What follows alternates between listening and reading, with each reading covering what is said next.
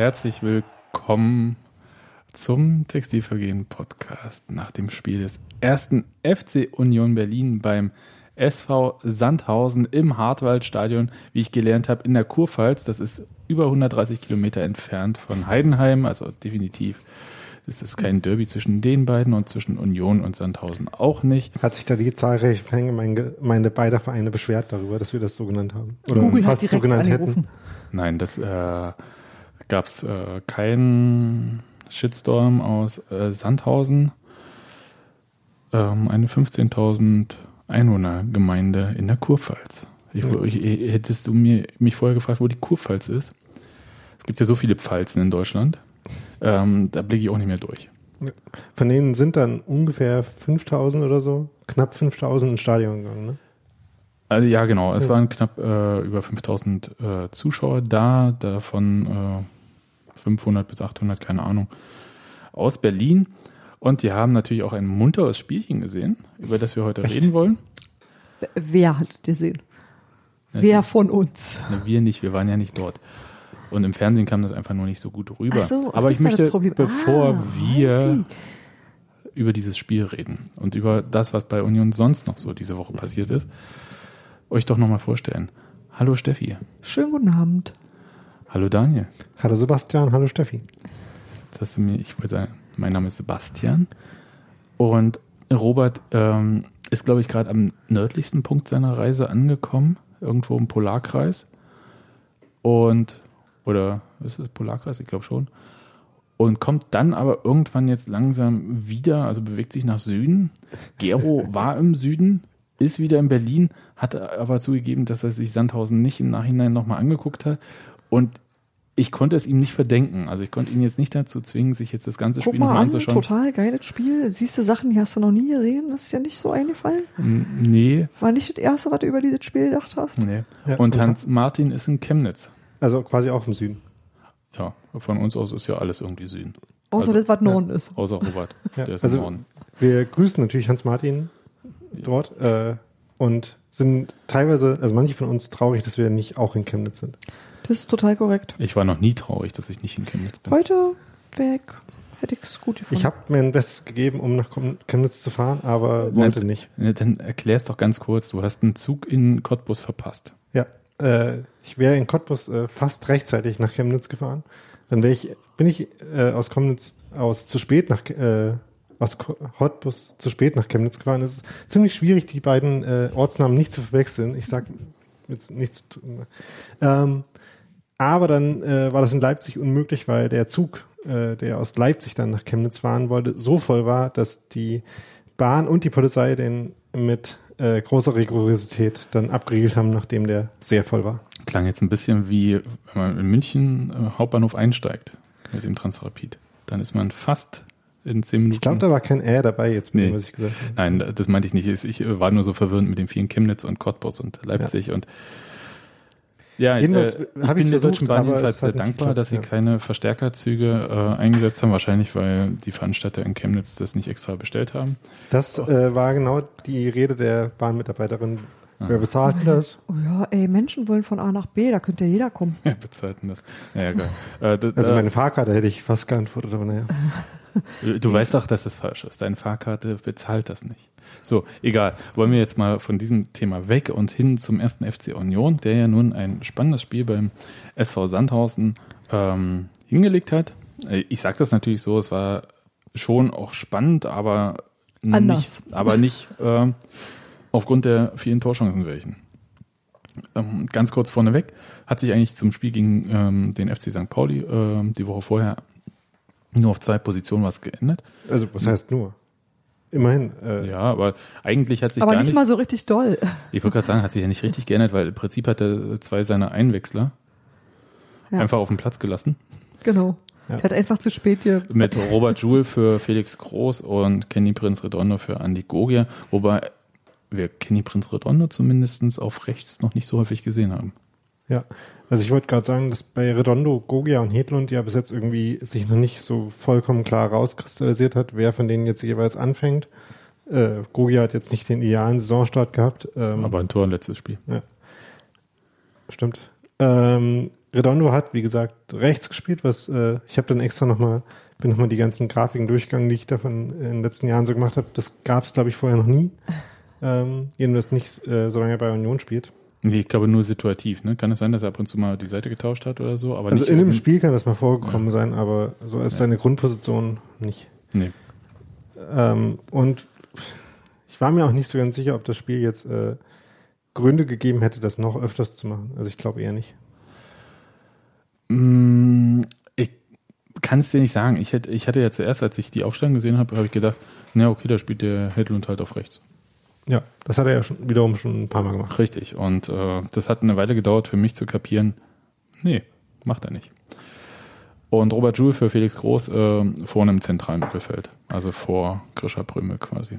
Das heißt, Groß hat sich nun doch immer noch nicht irgendwie in die Startelf spielen können. Ich glaube, das gilt für viele Spieler und das finde ich jetzt aber per se nicht so schlimm. Also dieses, ähm, also die Qualität dieser Mannschaft, wenn man das mal jetzt so in, in so einer langen Linie sieht, bevor wir jetzt wirklich mal über das Spiel reden, wir versuchen das ja die ganze Zeit zu vermeiden, aber wenn man das in so einer langen Linie sieht, äh, seit dem Wiederaufstieg unter Uwe Neuhaus, Ganz lange Linie. ja, ich, will- ich will das jetzt auch mal so wirklich richtig schön mit einem breiten Pinselstrich malen. Da gab es ja so ähm, in der Mannschaft Spieler, so Kaderpositionen, ich sag mal 12 bis 15, die für die Startelf in Frage kamen. Und, der, und danach gab es so einen Qualitätsabfall. Und das hat sich relativ lange auch durchgezogen, beziehungsweise hat dann halt jeweils auch, kann ich helfen mit der Tasse? Ähm, und äh, hat das jeweils mit ähm, äh, dem Trainer dann zu tun gehabt, ob die halt dann flexibel waren in der Aufstellung oder einfach nur dem gleichen Kader die ganze Zeit vertraut haben. Stichwort ähm, Jens Keller, der ja eine sehr eingespielte Mannschaft bevorzugt hatte, dann aber bei vielen Verletzungen sah es dann auch wirklich nicht mehr so gut aus, wenn die dann reinkommen sollten. Und das alles im Hinterkopf habend, plus die vielen Verstärkungen aus ähm, den Sommertransfers, die ja nun fast durch die Bank weg eigentlich äh, Startelf-Potenzial haben. Ja, also schon Großteil. Jetzt waren, glaube ich, sechs Neuzugänge äh, auf dem Spielfeld, also in der Startelf. Das ist schon enorm. Dafür, dass man das jetzt nicht so als Riesenumbruch verkauft hatte ähm, im Sommer und wir das eigentlich bis kurz vor Schluss, bis, glaube ich, Robert Joule und so kam, eigentlich nicht gedacht haben, das ist jetzt so ein Riesenumbruch, sondern es ist situativ deutlich stärker, aber gut. Ich habe kurz mal bei Reichel und Lenz nachgedacht, aber das sind ja quasi zwei neue Verpflichtungen, die sich eine Position teilen. Ja, daher- zum Beispiel, also, also ein bisschen äh, runterfallen, aber das meine ich gar nicht auch so, ist äh, Joshua Mees, der ja auch nun äh, ähm, aber auch verletzt war, der ja. eben verletzt war, genau. Also das heißt aber auch äh, eigentlich ein äh, Spieler ist, der jetzt nicht direkt aus dem Nachwuchs kommt und jetzt hofft, ein paar Spiele zu machen, sondern auch bewiesen hat, dass er durchgängig in der zweiten Liga spielen kann. Und wenn das so weiter bleibt, habe ich nichts dagegen. Und dann haben wir eigentlich nur noch einen Mannschaftsteil, wo das nicht ganz so ist, und das ist die Innenverteidigung. Ja, da, da haben wir zwar viele Innenverteidiger, aber nicht so viele, die wir äh, mit gutem Gewissen so einsetzen würden. Alle. Also teils, weil sie verletzt sind, teils, weil sie noch nie gespielt haben, richtig. Oder ähm, äh, Leonard Meloni, weiß ich nicht, der, soll, der sollte auch mal spielen, aber ich glaube, das ist halt auch so ein Punkt. Da kann ich jetzt auch nichts sagen. Ich habe den nur ein äh, Spiel richtig gesehen. Und da hat er auch nur auf der rechten, hat er auf der rechten Seite gespielt. Das war in der Dreierkette In Fürth, genau. rechts. Mhm. Und ähm, deswegen kann ich da jetzt so sein ähm, Potenzial als Innenverteidiger überhaupt. Ich kann das jetzt nicht einschätzen, weil ich die ganzen anderen Sachen, die Trainer sehen, andere Spiele, Training, sehe ich ja nicht. Weiß ich nicht. Das meine ich halt damit. Also ich will, will da niemand auf Fuß treten, aber wenn wir sagen, dass wir in anderen Mannschaftsteilen wie offensives Mittelfeld, Sturm, ähm, Außenposition im Prinzip fast durchgängig auch wirklich sehr gut doppelt besetzt sind im Team, wir, sind- also Union, äh, dann gilt das für die Innenverteidigung aktuell aufgrund der verletzten Situation und so weiter nicht. Das wollte ich damit nur sagen. Eigentlich ging es ja um äh, Felix Groß. Ja, Da- genau. Ja. Ähm, Ich habe gesagt, Der- breiter Pinselstrich. Ja. Ähm, Felix Groß im Konkreten äh, wäre zwar vielleicht einer der Spieler gewesen, von denen man am ehesten gedacht hätte, dass sie in einer Stammelf stehen. Andererseits, wenn man sich halt vor der Saison angeguckt hat, was die äh, personellen Möglichkeiten im offensiven Mittelfeld sind, und ob er da überhaupt hingehört oder im zentralen Mittelfeld weiter hinten, dann muss, hat sich auch schon nicht äh, total aufgedrängt, dass er immer spielen wird. Also ähm, das ist vielleicht jetzt ein bisschen überraschend, dass er von vier Spielen erst eins äh, angefangen hat, aber ähm, es kommt gleich, quasi gleichzeitig überraschend, aber auch nicht ganz unerwartet. Ich würde seine Verletzung schon noch äh, erwähnen in der Vorbereitung. Die Die hat äh, zumindest im, für, Fast die, zeitgleich für die Startposition quasi eine Rolle gespielt. genau, die ja quasi fast zeitgleich mit der von Joshua Mies war. Okay, aber äh, Kenny Prince Redondo war deutlich agiler im äh, Spiel gegen St. Pauli als Andi Gogia. Und ähm, Robert Joule machte auch einen agileren Eindruck äh, gegen St. Pauli. Und wenn die das im Training irgendwie auch gezeigt haben, verstehe ich durchaus äh, den Trainer, wenn er da sagt, okay, dann tausche ich einfach mal. Dass jetzt es wieder im Prinzip so war, dass die Impulse erst so mit der ähm, den Wechseln dann auch kamen, teilweise. Hm. Aber dass halt äh, die Startelf jetzt nicht dort weitergemacht hat, wo sie im Spiel vor, zuvor aufgehört hat. Oder doch? Oder doch? Das ist die große Frage. Denn äh, es passierte gar nicht so viel, zumindest offensiv für den ersten FC Union äh, in Sandhausen, schon gar nicht in der ersten Halbzeit, Steffi. Gar nicht so viel, finde ich total charmant formuliert. Ja, das kennst du Ich glaube, ich habe unterdessen ein Brot und einen Kuchen gebacken. Und Ja. habe immer gedacht, so, hm, wenn ich jetzt in die Küche gehe und meinen Teig umdrehe, wird dann dann ein Tor gefallen sein? Kommst du wieder? Nüscht. Naja, aber auch in die andere Richtung nicht. Also es gab ja einen richtigen Aufreger, also jedenfalls für die Sandhäuser. Okay, das au- ausgerechnete Teig natürlich verpasst. Ja, und zwar hat sich äh, Schleusener vom SV Sandhausen durchgesetzt, machte einen Haken um den Torwart und hätte vielleicht auch einschießen können dann. Wenn dann nicht wie so eine Dampflok äh, Also- Florian Hübner gekommen Also grundsätzlich hat er erstmal, äh, nachdem er eigentlich in eine gute Position gekommen war, einen schlechten Kontakt gehabt, der den Ball halt äh, von ne? seinem Laufweg und vom Tor weggetragen hat, was dann Florian Hübner überhaupt erst die Chance gegeben hat, nachdem Union äh, in einer unordentlichen Situation einen Ball verloren hatte vorher, äh, wieder zurückzukommen und nochmal in diesen Zweikampf zu kommen, der aber eigentlich gar kein Zweikampf war, denn Hübner wollte dann eben einfach den Ball wegschlagen, der dann relativ frei, relativ weit weg von Schleusener war. Das ist ihm aber auch nicht gelungen. Ja, der konnte halt einfach nicht abbremsen. Also, das, also egal, was äh, Schleusner da gemacht hat, Hübner war so im Tempo drin, ähm, Ja. der hätte den Ball auch äh, schön am Fuß halten können, dann wäre es wahrscheinlich wirklich ein Elfmeter geworden, äh, weil er dann halt äh, den Typen einfach komplett umgerannt hatte. Und so ähm, in der ersten Kameraeinstellung, die war so schräg äh, links hinter dieser Situation, quasi fast Schiedsrichterperspektive, sah das einfach so aus, okay, der Hübner, der steht halt ganz gut zum Ball dann auch. Also da gab's auch, also der räumt den richtig ab, allerdings Arm angelegt, keine Hand draußen und so weiter und so fort. Wird unten auch ein bisschen wehgetan haben, aber der erste Kontakt war oben. Ja nun, also Ja, nun, Hübner, Hübner ist eben äh, dahin gerannt und wollte den Ball spielen, hat den Ball nicht getroffen und das Momentum, das er in dem Moment hatte, hat ihn dann halt weitergetragen. ich, ich dorthin, Florian Hübner gar nicht dafür. dorthin, wo äh, dann Schleusner hingerannt ist. Und, das, wir lernen ja in der Physik, dass zwei Körper nicht an der gleichen Stelle sein können. Ja. Ähm, das Wesentliche ist, dass er zwar im Effekt Schleusener weggecheckt hat, aber nicht in, den, in seiner Bewegung selber, sondern er hat gar keine Bewegung zu Schleusener hingemacht, sondern nur, ähm, Schleusner ist gegen Hübner gerannt. ja. Naja, also Also, nein, er ist dahin gerannt, wo Schleusner auch äh, hingerannt ist, aber hat halt keine Bewegung auf den Gegenspieler zugemacht, weil er das ja gar nicht wollte, weil er den Ball wegschießen wollte und einfach noch in der Abfangbewegung seines missglückten Schusses war. Ähm, wir wissen aber schon, dass es egal ist, ne? Also für, Nee, für faul oder nicht faul. Nee, äh, Also, Nicht- das, also, ähm, wenn man- du den abräumst und du triffst den Ball nicht und sonst wie, kann man da, also ich, ich hätte jetzt nicht gesagt Schieber, wenn er da Elfmeter gepfiffen hätte. ja, so, so weit würde ich mitgehen. Ähm, gut. aber dafür einen Foul zu machen, äh, ist es schon ein bisschen notwendig, äh, auch eine Bewegung zum Gegenspieler hinzumachen. Ich habe schon viel unabsichtlichere Foulspiele von Union im Strafraum gesehen. Äh, ja, ich erinnere mich da an. Ich möchte das gar nicht weiter, die alten Wunden gar nicht aufreißen. Das ist alles okay. Ich wollte nur sagen, es, der Kommentator Jonas Friedrich, der mir sowieso sympathisch ist, äh, von Sky, hat ja gesagt, nö, hier, ähm, okay, bisschen hart, aber das, äh, nee, nee, kein Elfmeter und alles cool und so. Und da gibt es schon Kommentatoren, die die Sache mit dem körperlosen Spiel beim Fußball mittlerweile bevorzugen. Das war, war okay. Der Schiedsrichter hat auch sofort gezeigt, weiter. Und ich Also- glaube so, Ja. einfach mal die Trikots in Gedanken tauschen. Da kommt ein Schwarz-Weißer angerannt und haut äh, meinetwegen Sebastian Andersson nach einer unsauberen Ballmitnahme äh, dann so im Strafraum um.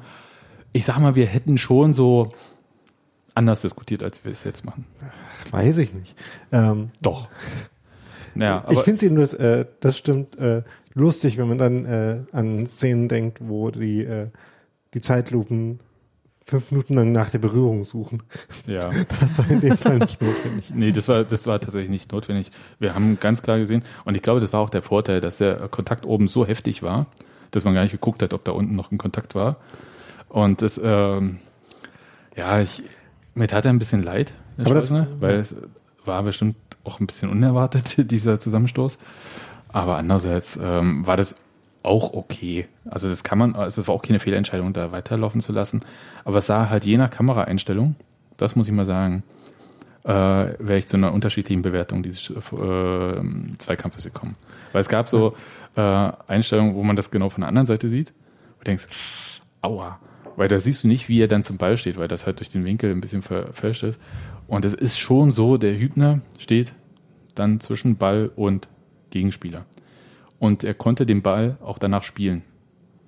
Okay, lag auch daran, dass der Gegenspieler dann fünf Meter weiter lag, aber ich wollte nur sagen, es gab halt durchaus Argumente zu sagen, okay, er hatte Absicht, den Ball zu spielen, er hat den Arm nicht draußen gehabt, was ja sonst viele auch machen in solchen Situationen oder so.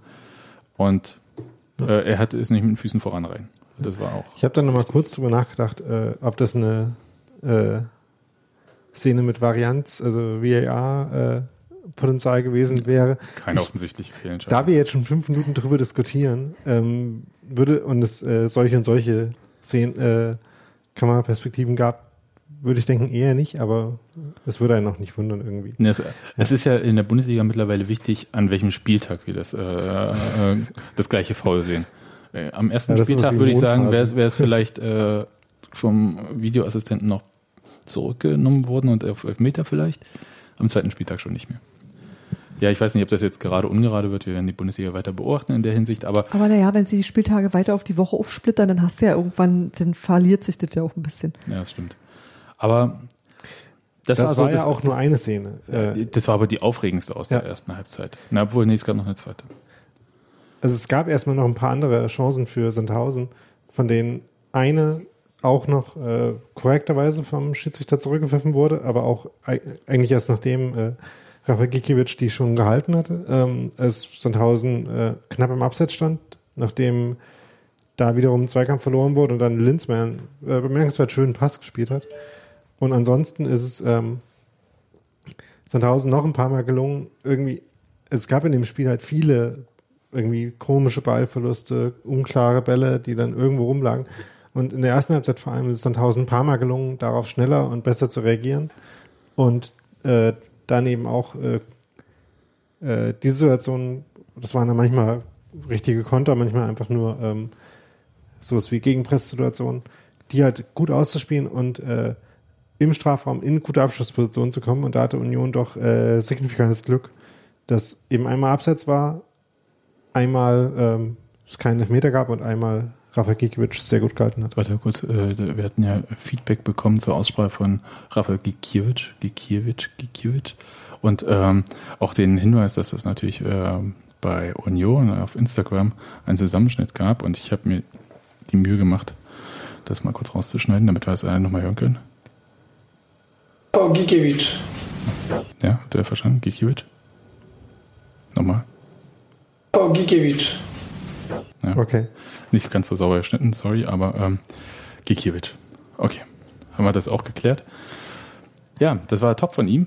Und das war nämlich nach einem ähm, eine super Parade gegen Behrens, nicht Hanno, aber äh, anders, Behrens. Ähm, der unbekannte Zwillingsbruder von Hanno Behrens. Ich weiß es wirklich nicht. Äh, bei, von Sandhausen jedenfalls. relativ obskurer ähm, unterklassiger Ligenspieler, den Sandhausen verpflichtet hat. Genau, und Ballverlust von Redondo. Und da gab es eine Situation, die mich dann ein bisschen irritiert hatte, nämlich Redondo verliert den Ball gegen Fürster Und der kann eigentlich äh, bis so auf 20 Meter vor das Union-Tor laufen, ohne signifikant in den Zweikampf verwickelt zu sein, um dann den Pass auf Behrens zu spielen, der dann äh, Gikiewicz dann an den, ans Bein schießt. Oder Unionskeeper kriegt das Bein raus, wie auch immer. Ja, das war es aber dann auch schon. Also die gelben Karten will ich jetzt nicht mitzählen, das war ist auch egal, aber an sich, du hast recht, es gab halt äh, so ein paar Möglichkeiten für Sandhausen, die aber auch schlecht ausgespielt waren dann letzten Endes. Und dann war es 0-0 und eigentlich haben wir gehofft, wie in jedem Spiel, dass es in der zweiten Halbzeit signifikant besser wird. Also Union hatte eine richtige Offensivszene in der ersten Halbzeit. Ähm, ich Du bin mir jetzt gerade den nicht. Schuss mehr- von Anderson äh, erzählen? Das war äh, schon gut gemacht, weil sie da einmal äh, gut zusammengespielt haben und dann ähm, Anderson eben links im Strafraum zum Schuss kam. Aber da hat sich dann eben gezeigt, dass man auch bei Sebastian Andersson nicht davon ausgehen kann, dass er jede irgendwie circa 25 Prozent, vielleicht auch nur 15 Prozent Chance äh, zu einem Tor nutzt. Äh, das hat er halt gegen St. Pauli mit Zweien gemacht. In der Situation war dann der Schuss dann halt ein bisschen zu weit außen platziert. Ja, das war ja auch schwierig. Er hat den, glaube ich, so mit Außenriss genommen und der zog dann eher vom Tor weg, als Ja. äh, dass er sich im Bogen ins Tor gesenkt hätte oder reingedreht hätte. Insofern, ähm, der ging halt nicht mal aufs Tor, deswegen habe ich das jetzt vorhin gar nicht so erwähnt. Aber es war halt mit Abstand die beste Ich würde Offensivszene jetzt von gerne zur Union in zweiten Halbzeit, weil das reicht jetzt auch wirklich dann, ja. zur ersten Halbzeit. Findest du nicht? Wie, äh, also, ich weiß jetzt nicht, ob es in der zweiten Halbzeit wesentlich besser wurde. wurde? Sebastian hofft immer noch. Nee, wurde es nicht, aber Ja. ich habe mir äh, einfach nur fett markiert, was interessant war und das ist nicht so viel von den äh, Sachen, die ich mitgeschrieben habe. Da fiel mir noch ein, äh, 53. Minute, Behrens fällt nach Einwurf der Ball vor den Fuß von Re Reichelt dorthin geköpft und das müssen wir mal ganz ehrlich sein. Das muss das 1-0 für Sandhausen sein. Und ich habe es ehrlich gesagt auch schon gesehen und war erstaunt, dass die Spieler nicht jubelnd abtreten nach dem Schuss. Er stellt sich raus, dass er da freistehend aus sieben Metern tatsächlich daneben geschossen hat. Ähm, wir können jetzt lachen, weil wir auch wissen, dass Union ähm, in, kurz in der 81. Minute mit Grisha Prömel eine ähnliche Situation, wo ein Sandhäuser mit der Brust den Ball auflegt für Grisha Prömel, der noch viel näher zum Tor steht und den dann so überrascht drüber hämmert. Das kann passieren. Ähm, das waren halt beides Dinge, das sind normalerweise Tore. Und es war in diesem Spiel nicht so und deswegen ist es am Ende 0-0 ausgegangen. Und äh, hast du sonst noch was zur zweiten Halbzeit? Union war da ein bisschen aktiver, ein bisschen agiler, ohne dass es aber in nennenswerten Tormöglichkeiten endete. Also an der ganzen Dynamik des Spiels hat sich eigentlich wenig geändert, würde ich sagen. Äh, auch in der Herangehensweise von Union hat sich wenig geändert. Es, die Wechsel, die es bei Union gab, waren alle ziemlich positionsgetreu, die bei Sandhausen im Endeffekt dann auch, ähm, sodass das Spiel halt so weiterging, wie es die ganze Zeit schon war. Ähm, das heißt, auf beiden Seiten sehr wenig Spielaufbau. Ähm, kann man noch überlegen, wie viel Absicht das bei Union war? Da, das, da kommen wir jetzt mal dazu. Jetzt gehen wir hier von diesem Spiel ein bisschen so weg und reden mal drüber, äh, was wir da so gesehen haben. War, Echt? war Ich das hab- jetzt alles schlecht, was vorher gut war? Ich möchte bitte, bevor wir uns ernsthaften Themen widmen, ja, sagen, Mhm. ihr solltet so Spiele, die an sich nicht so wahnsinnig spannend sind, immer mit einem Jugendlichen im Instagram-fähigen Alter gucken. Dann werden euch die Instagram-Accounts isländischer Nationalspieler mit auf den Weg gegeben und dann habt ihr wenigstens gute Unterhaltung. Das stimmt, wir haben uns äh, von Gislason ähm, den Instagram-Account, der 1,2 Millionen Follower hat. Ich weiß nicht, aber eher mehr als, also überdurchschnittlich viel. Ja, Also jetzt auf jeden Fall 1,2 Millionen, ja. Auf jeden Fall äh, sind das dreimal mehr Leute als auf Island leben. Kommt das hin? Mindestens achtmal das Saarland? Jetzt ist leider unser Island-Experte Robert nicht da. Nee, weil er natürlich auf Island war. Aber ähm, genau, also der Instagram-Account hat es wirklich in sich und ich muss auch sagen, äh, der Junge macht auch im Sandhausen-Trikot eine echt gute Figur, so modelmäßig.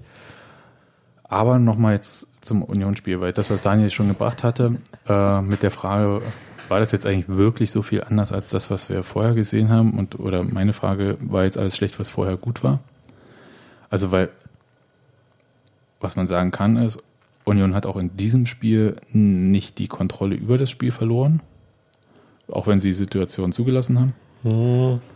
Das ist schon eine optimistische Sichtweise, würde ich sagen. Also ähm, in dem Spiel hat, glaube ich, niemand wirklich Kontrolle gehabt. Äh, Union, Also konnte sie auch keiner verlieren. ja, Okay. Nee. äh, Union hat es halt nicht geschafft, äh, mit dem eigenen Spielaufbau Kontrolle über das Spiel zu übernehmen.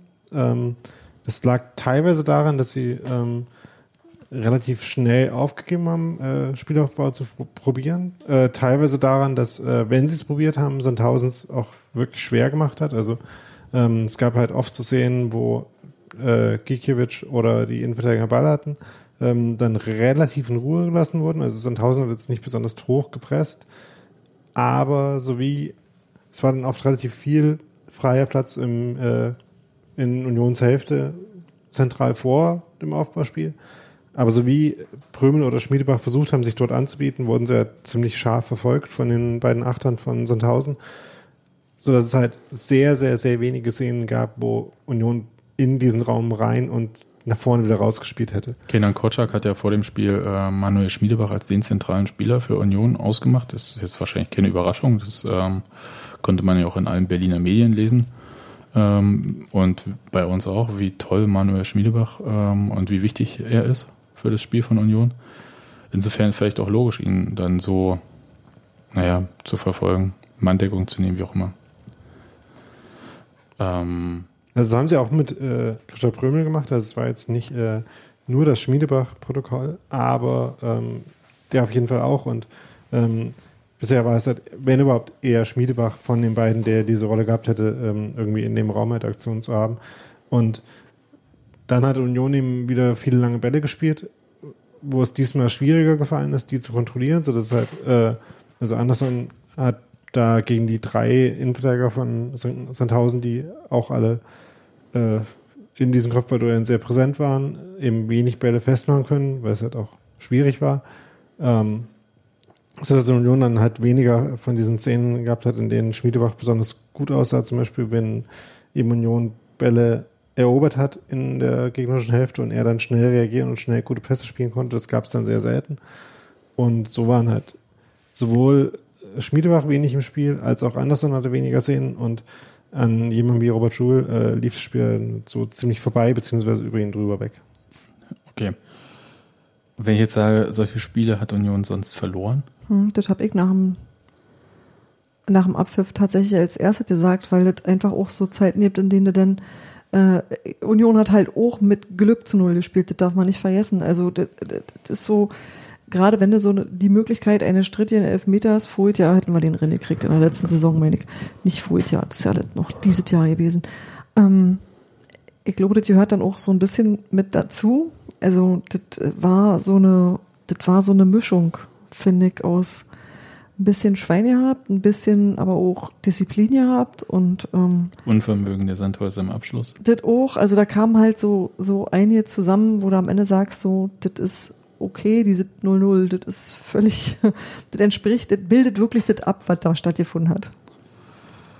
Ja, und dabei würde ich es ja auch fast belassen. Daniel, hast du noch irgendwas zu diesem Spiel zu sagen, was wir auch noch in zwei Wochen sagen würden? Nur das ist halt ein weiterer Schritt der nicht besonders äh, weiter fortgeschrittenen Evolution dieser Union-Mannschaft war, wo sich halt noch zeigen muss, ob das eine Entwicklung ist, die man noch nicht sieht oder eine Entwicklung, die gerade nicht im Gang ist. Aber da hat halt äh, dieses Spiel keinen Datenpunkt gegeben, der in dieser äh, äh, Entscheidung äh, irgendwie weiterhilft, sondern nur jetzt war es immer noch so. Ja, ich habe ja noch irgendwie erzählt, äh, Heimspiele gewinnen, auswärts unentschieden spielen, so wird man Meister. Ähm, aber das, äh, dafür ist auch noch zu früh. Da war, das war noch, da war ich noch in der Euphorie des 0 zu 0, als ich das sagte. Ähm, und ich habe gesagt, ich habe erst äh, frühestens nach dem zehnten Spieltag diese Saison die Pfanne heiß, nicht vorher. Das ist irgendwie mein Computer, der hier Geräusche macht. Das ist ja schön, dass wir den Übeltäter jetzt Ja. dann auch gefunden haben. Ja, so nach einer halben Stunde. Okay, dann äh, schwamm drüber. Jetzt ist Länderspielpause. Interessanterweise sind, Entschuldigung, einige Spieler ähm, bei den Nationalmannschaften. Und interessant finde ich das vor allem, weil es halt äh, Junioren, also U21 oder U20 Nationalmannschaften sind. Und das ist ja eigentlich auch mal schön, äh, sowas zu haben. Und äh, es gibt am Mittwoch noch ein Testspiel bei äh, Also, gegen. Es handelt sich da übrigens um Muscle Hartl, äh, Bei der U21 für Deutschland, Äh, Julian Ryerson. Julian Ryerson bei der von Norwegen und Leonard Maloney bei der U20 von Amerika, Genau. glaube ich. Genau, die U20 ist das. Ähm, also Mittwoch gibt es noch einen Test gegen Grasshoppers Zürich. Ähm, da werden wir Man möchte in einer Pressekonferenz ja auch mal verstanden werden. ja, ja, also Urs Fischer, naja, ich weiß nicht, ob es nach so einem Spiel eine Pressekonferenz mit einem Gegner gibt, aber ähm, wir werden da auf jeden Fall Spieler sehen, die eher nicht so zum Einsatz kamen, also vielleicht mal Joshua Mees und so. Und überhaupt, äh, Errol Senulahu nochmal, der ja nicht gewechselt ist, ist für mich eigentlich so die Überraschung einerseits und andererseits vielleicht ist es auch logisch, weil hätte er, also wäre nochmal ausgeliehen worden, hätten sie den Vertrag nochmal verlängern müssen und ich glaube, dass das im Moment weder für Union noch für Errol Senulahu in Frage kommt, den Vertrag zu verlängern, weil das einfach seine Situation dann äh, unbestimmt äh, lässt für noch ein Jahr dann. Und für eine feste Verpflichtung, die hätte vielleicht mit einer Ablöse einhergehen können oder so, gab es auch entweder kein Angebot oder es gab, äh, der Vertrag hat es nicht hergegeben, wie auch immer, äh, wer wem da jetzt nicht entgegengekommen ist. Ähm, es kam jedenfalls nicht zustande. Und es war für mich eigentlich fast noch überraschender als der Wechsel von Lars Dietz zu den Sportfreunden Lotte, die übrigens den Beinamen haben der Verein vom äh, Autobahnkreuz, was ich auch komisch finde. Möchte ich auf jeden Fall nicht. Selbst gewählt oder? Das weiß ich nicht, das stand in der Zeitung. Äh, Was habe ich gelesen da? Welche war das? Was liest man dort? Naja, äh, keine Ahnung. Irgendeine regionale Zeitung da, die den Osnabrücker vielleicht? Oder ich da wirklich, es wird langsam ein Minenfeld für mich, dieser Podcast, was Topografie betrifft. Ich sage da einfach gar nichts mehr zu. Ich, früher war ich echt gut da drin, aber Topografie ist doch das mit den Bergen. Ja, was auch immer. Wenn man noch nicht mal bestimmen kann, welches Feld das jetzt ist, in dem man Ja. nicht kompetent ist, dann wird es äh, wirklich kritisch. Ja, Also Also- lassen wir das lieber. Genau, das, das lassen wir. Ähm, jedenfalls ist äh, Lars Dietz gleich zum äh, äh, in Karlsruhe hat er durchgespielt mit den Sportfreunden Lotte und gewonnen. Insofern für ihn äh, lief das erstmal gut. Ähm, der wurde aber auch ausgeliehen, ne? Ja, genauso wie Peter Kurzweg. Peter Kurzweg, dessen Vertrag, und das ist ja dann das Komische, weil das ja eigentlich so die Senulau-Variante ist, ähm, wurde nämlich verlängert und dann wurde er ausgeliehen. Was heißt, dass man einerseits äh, auch bei Union irgendwie mit ihm noch über diese Sa- Saison hinaus plant. Und da bin ich mir nicht ganz so sicher. Also äh, ich sehe bei Peter Kurzweg, äh, und ich meine das überhaupt nicht, null persönlich, ja, aber ich sehe bei ihm sportlich jetzt äh, nicht viele Optionen, dass er sich noch verbessert. Und aber bei Union den Bedarf halt, äh, Spieler auf dem Niveau zu haben wie Ken Reiche oder halt, äh, vielleicht zeigt das auch da nochmal konstanter, äh, Christopher Lenz. Und da ist eigentlich aus meiner Sicht für Peter Kurzweg eigentlich gar nicht so ein richtiger Weg da. Deswegen hat mich dieser Move da so ein bisschen äh, verwundert. Aber Union ist ja auch nicht äh, in der Situation des FC Bayern, dass sie einen Spieler verleihen können und trotzdem den Vertrag nicht verlängern. Ähm, was die Bayern ja mit Holger Badstuber gemacht haben. Obwohl das ge- gegen die selbstgewählten Regeln des DFB Ja, oder der DFL ist. Wählt man das mal anders. Ja. Okay, aber ähm, ich glaube, die beiden Transfer, äh, Transfers an sich, also die beiden Laien sehen wir ja, glaube ich, alle ähnlich entspannt, logisch, Ja. oder? Und die waren halt auch nicht besonders überraschend, äh, tatsächlich, weil klar war, dass in der Innenverteidigung ein Überangebot ist. Das heißt, für alle von denen, die da jetzt nicht gespielt haben und für die es irgendwie einen Markt gäbe, kommt dieser Markt in Frage. Das war klar. Und äh, dass der Status von Peter Kurzweg nicht so ist, dass er jetzt viel spielen wird. Ja, war nicht auch immer, nicht abzusehen. immer Kaderoption. Ne? Ja. Weil halt zwei Außenverteidiger auf die Bank zu setzen. Und Peter Kurzweg, der nur passiert, wirklich nur auf links zum Einsatz kommen kann. Ja. Während man im Zweifelsfall, sage ich mal, Christopher Lenz auch auf rechts spielen lassen kann. Ja. So, Äh, Peter Kurzweg war übrigens beim 3 zu 1 Sieg von Würzburg gegen Wien noch nicht involviert. okay. So, das dazu. Bei Wien denk, äh, können wir nochmal Podcast-Grüße an den, äh, das Rasengeflüster von Peter, äh, Sebastian Schuppan äh, ausrichten. Würzburg. Der, ja. Also geht jetzt gerade auch wählen, weil sie gegen Würzburg spielen. Also Sebastian Schuppan, äh, ehemaliger Spieler von Dresden, Bielefeld und so weiter, der dort jetzt spielt und äh, einen Podcast über unter anderem auch die zweite Liga macht. Genau, der erzählt da mal so ein bisschen und ähm, das ist einerseits eine ganz nette Plauderei, aber man merkt halt auch, also ist immer dann cool, wenn er über eigene Erlebnisse auch erzählt oder über, er macht dann halt auch manchmal so ähm, Spielerinterviews oder so noch mit drin in dem Podcast, das ist eigentlich meistens ganz cool, weil die kennen sich dann persönlich schon ganz gut, die Spieler, und das ist dann auf einer anderen Ebene. Wenn er über bestimmte Sachen auch nur so viel weiß wie wir, wenn wir Kicker gelesen haben oder man hat was gehört, das, dann ist es so, hm.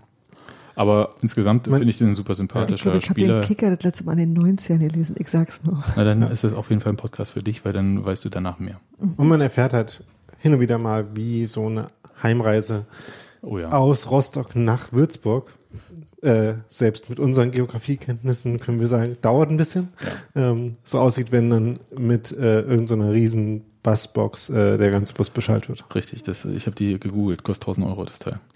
ähm, Von der waren sie so beeindruckt, weil der Gegner sie in der Kabine so laut hatten, Kabine dass sie die hatte, eigene ja. Ansprache nicht gehört haben. Genau, also solche kleinen Sachen erfährt man dann und das ist eigentlich äh, tatsächlich ziemlich cool und das finde ich auch so ähm, der, der Grund, weshalb man diesen Podcast sich anhören kann.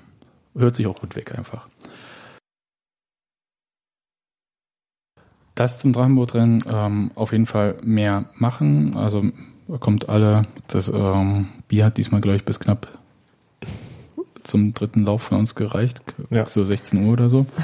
Aber das lag auch daran, dass es war nicht sehr heiß, aber es war auch nicht kalt. Das war perfektes Biertrinkwetter. So, ja, lässig um die 20 Grad und das war schon alle ganz, ganz Ja. schön. Das hat ähm, mich dazu gebracht, äh, diese Umfrage äh, zum möglichen Union-Fanclub Textilvergehen mal zu starten. Die Idee steht ja schon seit einer Weile so ein bisschen im Raum rum. Seit so zwei Jahren ungefähr. Und ähm, ich war mir nicht so sicher und deswegen hatte ich diese Umfrage gemacht, wo es darum ging, irgendwie lohnt sich das, wollen genug Leute mitmachen, kriegen wir das irgendwie so verteilt, dass das nicht alles an einer Person äh, hängen bleibt. Und ich bin von dem Feedback wirklich sehr überwältigt. Also bis jetzt haben über 150 Leute an dieser Umfrage mitgemacht und ähm, von diesen 150 Leuten haben über 110 Leute gesagt, auf jeden Fall würden sie äh, Mitglied werden, was ich wahnsinnig finde, ehrlich gesagt. Das ist äh, also wahnsinnig im Sinne, sehr positiven Sinne. Und dann kommen nochmal die Leute dazu, die gesagt haben, ja, vielleicht werde ich Mitglied.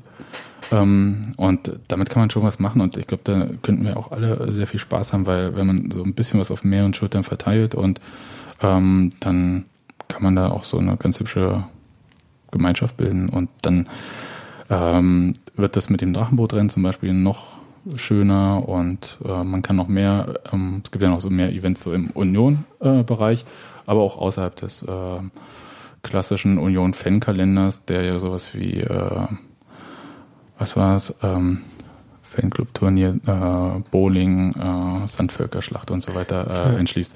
Also Da die, gibt's ja die noch so- Resonanz auf alle Ideen, die mit Fußballspielen zu tun hatten, war jetzt irgendwie noch nicht so stark bis jetzt, aber vielleicht ändert sich das ja, wenn noch ein paar Leute. Fußball. Fußball ist wirklich ein furchtbarer Sport, wenn man den selber betreibt, ne? Nein, das ist okay. Aber ich, ich, also ich kann kein Fußball spielen, das sage ich gleich und das möchte Kann auch keiner. bestätigen, ich habe es gesehen. Ja, das möchte auch keiner. Ähm, wir haben jedenfalls äh, das äh, zu dem Thema bei der ähm, haben eine Anfrage bei den ähm, bei der Fanbetreuung gestellt, wie das abläuft, so eine Fanclub-Gründung und halten euch da auf dem Laufenden. Dann noch zwei. Wollen wir an der Stelle vielleicht den äh, äh, einem der Fanclubs, die uns darüber berichtet haben, wie diese Inkorporierung als Fanclub abläuft, dazu gratulieren, dass sie diesen ja, jetzt abgeschlossen haben. Die, die Ziegenunioner haben es jetzt geschafft. Das hat ein bisschen gedauert, aber ähm, ja, aber die haben uns auch nochmal ermutigt, den Schritt zu gehen. Grüße. Äh, Ziegenunioner, ähm, wer das nicht kennt, früher mh, der erste Podcast von Textilvergehen wurde in der Kneipe aufgenommen im November 2008. Ähm, Fünf Ziegen. für in den fünf Ziegen in der Lüchener Straße. Die gibt's nicht mehr leider. Ähm, damals noch äh, mit Milan hinterm Tresen. So, dann noch zwei Kleinigkeiten. Wer diesen Union-Terminkalender, den wir zum Abonnieren auf der Seite hatten, wer den zwar abonniert hatte und sich immer, immer gewundert hat, warum passiert da nichts, ähm, wir haben das erneuert und jetzt äh, liegt das nicht mehr in der Hand von irgendeiner Person, die da einen Termin einträgt, sondern es wird automatisch von der Union-Website gescraped. Und ähm, abonniert ihn einfach und ihr kriegt automatisch äh, die Termine für die Profis, die auch auf der Union-Website stehen. Das heißt, äh, da sind auch die zukünftigen Spiele drin, auch wenn sie noch nicht terminiert sind, da stehen die ja bei Union mit 0 Uhr irgendwie drin. Und wenn dann Union den Termin ergänzt, die Anstoßzeit, dann ist das auch in dem Kalender so. Könnt ihr einfach unter taxivergehen.de slash Kalender finden. Und noch das letzte, wer diesen Podcast hört, aber ihn viel lieber auf irgendeiner Plattform hört, wir hatten so ein Feedback bekommen, warum wir noch nicht bei Spotify sind. Für die Leute habe ich ähm, am Wochenende Formulare ausgefüllt. Für, Was? Sowohl für diese als auch für Spotify. Was denn? Guckt mich nicht Da so an. Bin ich ja streng dagegen. Ja, das ist Podcasts sind die letzte Version des äh, Internets, wie Lass es gemeint ist. Und Ja, ähm, ja, ja, komm. geht gefälligst auf unsere Website, äh, abonniert RSS-Feeds und tragt die in äh, Warte mal kurz, geeignete ich muss- Navigationen ich ein, wie mal, zum Beispiel ich muss mal Overcast. ganz kurz hier diese ideologischen äh, Texte. Äh, Ich wollte erstmal das, ja, ja, kurz Daniel gleich, kannst gleich agitieren, agitieren nur. Aber ähm, äh, kurz, ähm, Spotify hat natürlich nicht geantwortet bisher, aber vielleicht tun sie das irgendwann noch. Aber bei dieser gibt's uns jetzt, falls jemand lieber Podcast über dieser hört, kann er das gerne tun. Wir haben, so und jetzt für Daniel nochmal, wir haben natürlich weiter die absolute Hoheit über unseren Content und ich kann das, äh, äh, dieser redet uns da auch nicht rein. Gut. Aber ich find's schön, wie du gleich sofort anspringst. Ja, Also, ähm, es ist ja tatsächlich, bin- tatsächlich ich schön, bin- dass es noch einen Bereich im Internet gibt, wo noch alles richtig ist. Ja, Und man sollte das so lassen. ja. Naja, aber vielleicht kannst du ja betet haben, der Faulheit der Menschen entgegenkommen und trotzdem irgendwie den Daumen auf deinen eigenen Sachen drauf haben. ja. Das, ich finde ja auch immer, also ich, ich, ich mag das ja auch, weil mir die Sachen so serviert werden, dass ich nur noch Ja sagen Ja. muss, so an, an, an verschiedenen Stellen des Internets. Aber da gibt's ja schöne Pod Podcast-Apps dafür. Also auch für die Leute, die Ja. uns vielleicht hören, indem sie äh, jede Woche auf die Webseite gehen und dann da auf Play Auch das drücken. hat eine Berechtigung. Ja. Das ist auch okay. Und- und äh, Ist wenn, auch man darauf, Daniel approved. wenn man da, darauf Lust hat, äh, gerade wenn es freie Softwarebrowser sind, die man dafür benutzt. Ähm, aber ja, aber es gibt auch schöne Apps, mit denen man das machen kann und mit denen das alles sehr bequem ist und äh, mit denen die ähm, die Bequemlichkeit nicht unter der äh, Freiheit und Hübschheit leidet. Ich, äh, Daniel, ich habe hier noch was für dich. Warte mal ganz kurz. Frau Gikiewicz. Ähm, wir diskutieren das jetzt gleich nochmal aus. Nee, ich wollte jetzt einfach irgendwas einspielen. äh, wir, wir diskutieren das gleich nochmal aus, äh, aber das machen wir hier nicht mehr in der Aufnahme, weil machen wir das. Ich Aber- nur, auf dem Balkon ist kein Platz. Hier Nee, im Hof. ähm, Muss man ja auch nicht. Nein, ist ja auch alles okay. Ähm, Und ähm, ja, wir hören uns einfach äh, nach dem Spiel gegen den MSV Duisburg, das ist am 14. September, das Spiel am Abend, ein Freitagabendspiel, 18.30 Uhr Anstoß im Stadion an der Alten Fürsterei. Ähm, da können wir ja vielleicht auch nochmal in Erfahrung bringen, was da jetzt eigentlich wirklich alles im Stadion so kaputt ist durch diesen Brand. Ähm, Aber da gibt es umfangreiche Sanierungsarbeiten, wie es heißt. Die Bild schrieb, äh, ein Kühlschrank verursacht einen Millionen Schaden. Also das ist richtig, äh, der Schaden wird schon enorm sein, aber der Schaden ist jetzt nicht unbedingt bei Union, also außer dass man vielleicht Ausfälle hat und diesen ganzen Stress, aber zumindest den nominellen Schaden, für den kommt hoffentlich eine Versicherung auf. Gut, jetzt aber. Daniel, hast du noch was zu sagen? Du kannst jetzt nochmal, ich gebe dir nochmal zwei Minuten zum freien Agitieren. Für freie Software und äh, gegen Plattformkapitalismus. Äh, ja, genau so. Ja, bin ich ja auch so. Aber ich möchte es den Leuten trotzdem auch einfach machen, dass äh, alle Inhalte so zu konsumieren, wie es ihnen am besten passt. Da, da bin- musste ich auch einen Weg gehen, um das zu lernen. Äh, Man muss die Leute da abholen, wo sie weiter behaupten, dass sich das nicht widerspricht. Okay, Leute, Steffi, hast du noch was zu sagen? Nö, heute nicht. Gut. Ähm, Gero hat ganz doll versprochen, dass er in der nächsten Woche, also beim nächsten Podcast dabei ist. Ähm, wir werden ihn an diesem Versprechen messen. Gero, ich koch dir was Schönes. Ja. Okay, bis denn. Tschüss. Tschüss.